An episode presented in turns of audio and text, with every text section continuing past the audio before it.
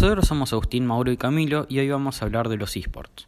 Este fue un tema que está teniendo mucha repercusión durante los últimos años, dado el constante consumo por parte de los adolescentes en su gran mayoría. Los esports son básicamente deportes electrónicos, que en su mayoría los juegos que entran en esta categoría son shooters o de estrategia, y en pocos casos juegos de deportes como el FIFA.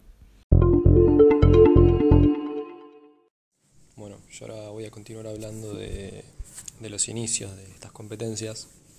Una de las primeras competencias más reconocidas hasta ahora de los videojuegos tuvo lugar el 19 de octubre de 1972 en la Universidad de Stanford para el juego Space War.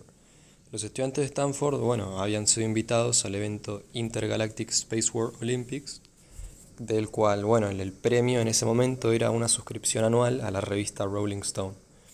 Y bueno, el jugador Bruce Bogman salió campeón. Esta fue la primera, la primera competencia a gran escala, atrayendo a más de 10.000 jugadores de todo Estados Unidos y bueno, desencadenando ¿no? como consecuencia los esports en algo muy común hoy en día. Como comentaba Camilo, actualmente jugar y competir en videojuegos es un hobby muy común, pero el primer gran paso de los videojuegos en cuanto al competitivo fue en los años 90 que fue mediante el beneficio del incremento a las conexiones eh, de Internet, especialmente los juegos de computadora. Por ejemplo, el juego de 1988 Netrek fue un juego de Internet para 16 jugadores eh, y fue el tercer videojuego de Internet, así como el primero en usar metaservidores y también el primero en tener la información de los usuarios persistentes.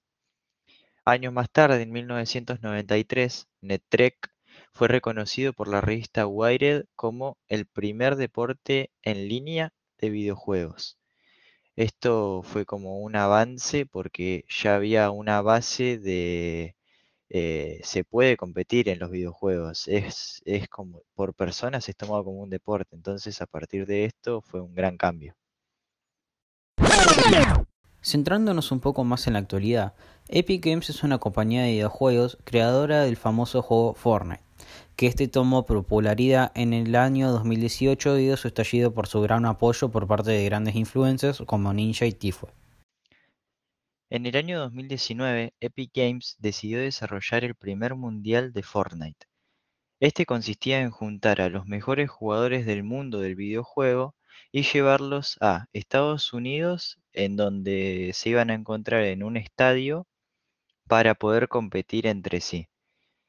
Eh, este torneo tenía muy buenos premios y eh, en el top 5 hubo un chico argentino eh, llamado Tiago, que todos lo conocen como King, y al quedar quinto en el torneo del mundo ganó 900 mil dólares.